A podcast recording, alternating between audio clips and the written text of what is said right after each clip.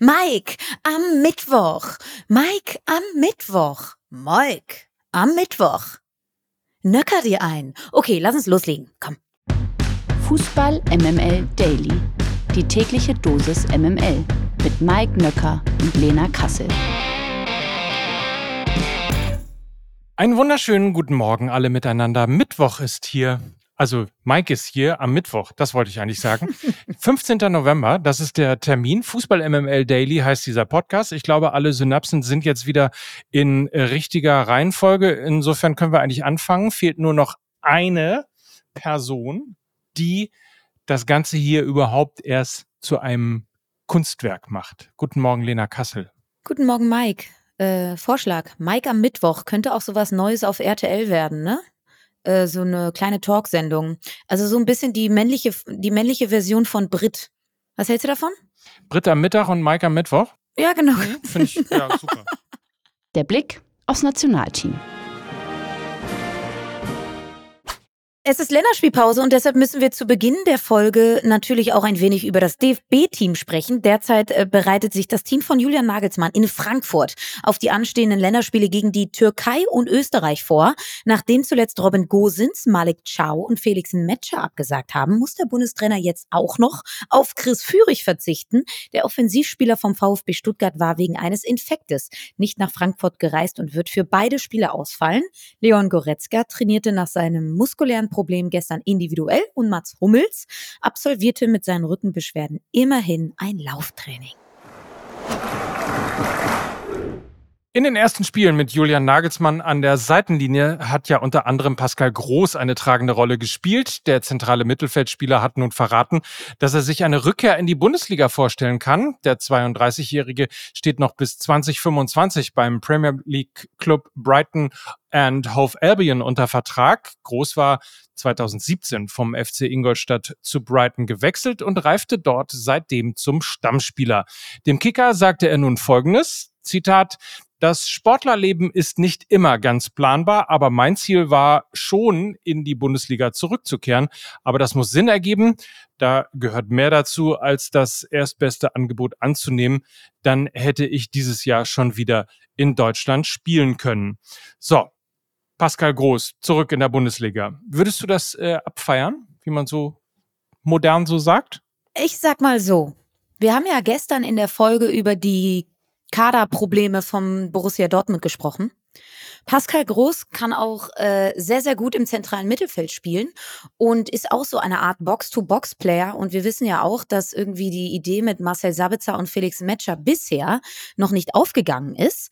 Also, ich fände Pascal Groß im Trikot von Borussia Dortmund gar nicht mal so eine uncharmante Idee.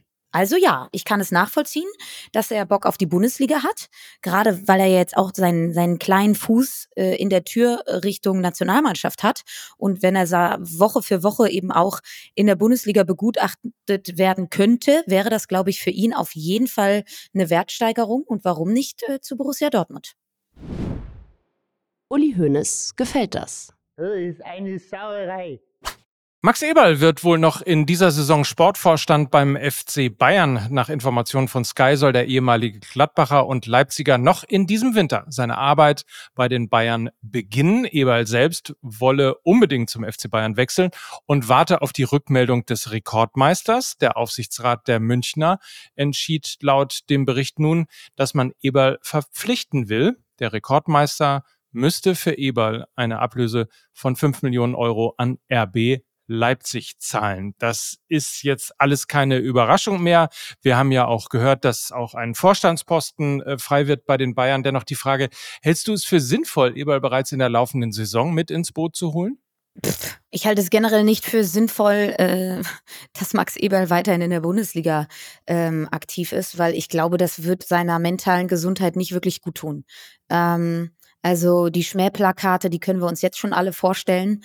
Er hat halt seinen seinen Status innerhalb äh, Fußball Deutschlands so massiv beschädigt mit seinen zwei wirklich ja, denkwürdigen Abgängen bei Gladbach und jetzt eben auch bei Leipzig. Ähm, das hat viele Fragen aufgeworfen und ich glaube, jetzt schon im Winter direkt wieder auf die große deutsche Fußballbühne zu gehen, boah, halte ich gelinde gesagt für sehr mutig. vielleicht übermütig, kann auf jeden Fall sein. Ähm, wir wissen auch, dass Fußball Deutschland gerne auch vergisst, aber eben dann doch nicht so schnell. Also ich glaube, so, so schnell kann das Gras gar nicht wachsen, als dass als dass da nicht wirklich äh, von den Rängen wieder einige Schmähplakate kommen und er eine, äh, sehr, einen sehr, sehr unguten Winter haben wird, befürchte ich. Also neue Saison okay, ich halte es aber grundsätzlich nicht für eine gute Idee. Er soll ins Ausland gehen. Da wird er, glaube ich, nochmal ein weißeres Blatt Papier vorfinden als jetzt hier in Deutschland. Aber du, ich bin nicht seine Beraterin. Er wird wissen, was er macht. Ich glaube aber, das wird sehr, sehr ungemütlich für ihn. Weil du mir ja gestern einen eingeschenkt hast, ne? Äh, findest du nicht äh, sowieso, dass äh, der FC Bayern für Max Eberl eine viel zu kleine Wurst ist? Besonders toll sind die ja drei im Weckle, heißt es ja in Nürnberg. Da kommen drei in einen Semmel mit einem schönen Senf. Ich möchte das nochmal sagen, weil das natürlich wieder nur so verstanden wurde, wie die Leute das verstehen wollen.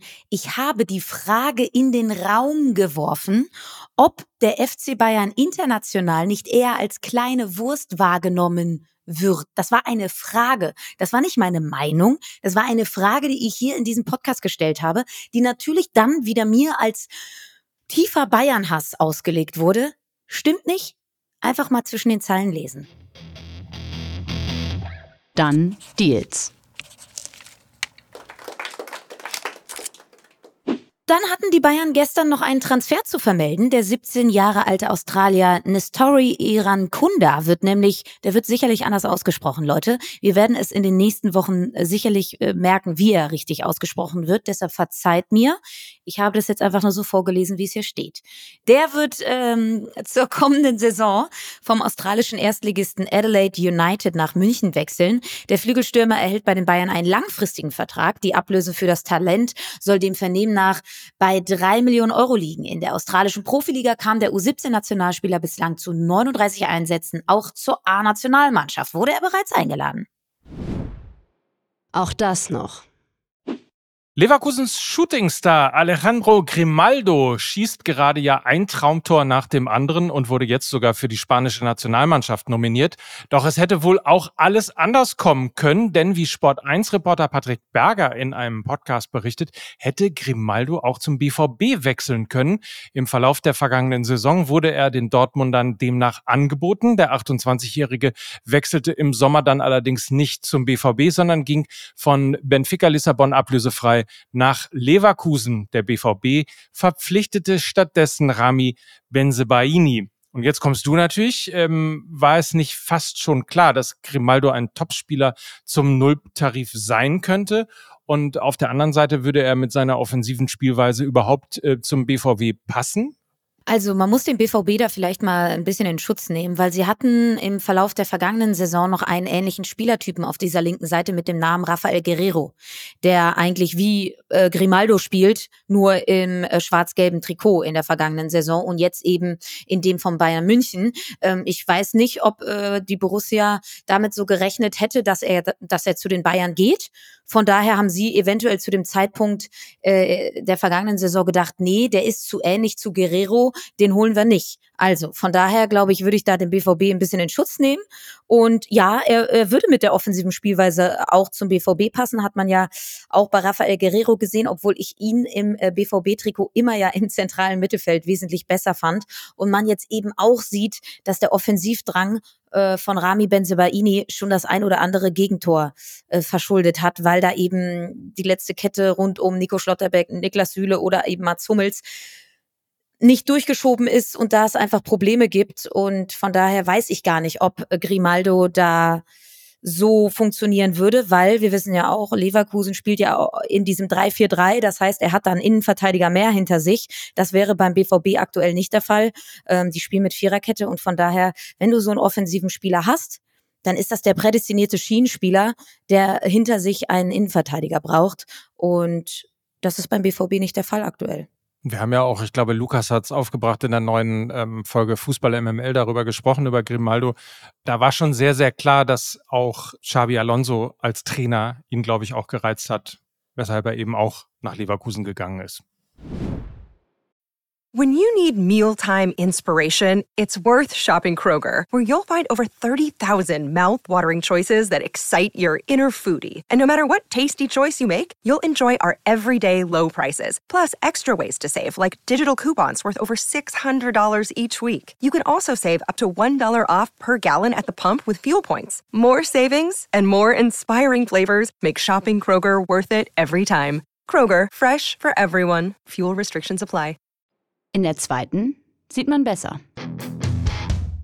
Tobias Schweinsteiger ist nach dem Absturz auf den letzten Tabellenplatz nicht mehr Trainer des VfL Osnabrück. Der Aufsteiger ist in der zweiten Liga seit sechs Spielen sieglos. Zuletzt gab es gegen Eintracht Braunschweig eine 2 zu 3 Niederlage. Schweinsteiger hatte beim damaligen Drittligisten im Sommer des vergangenen Jahres erstmals einen Cheftrainerposten im Profifußball übernommen.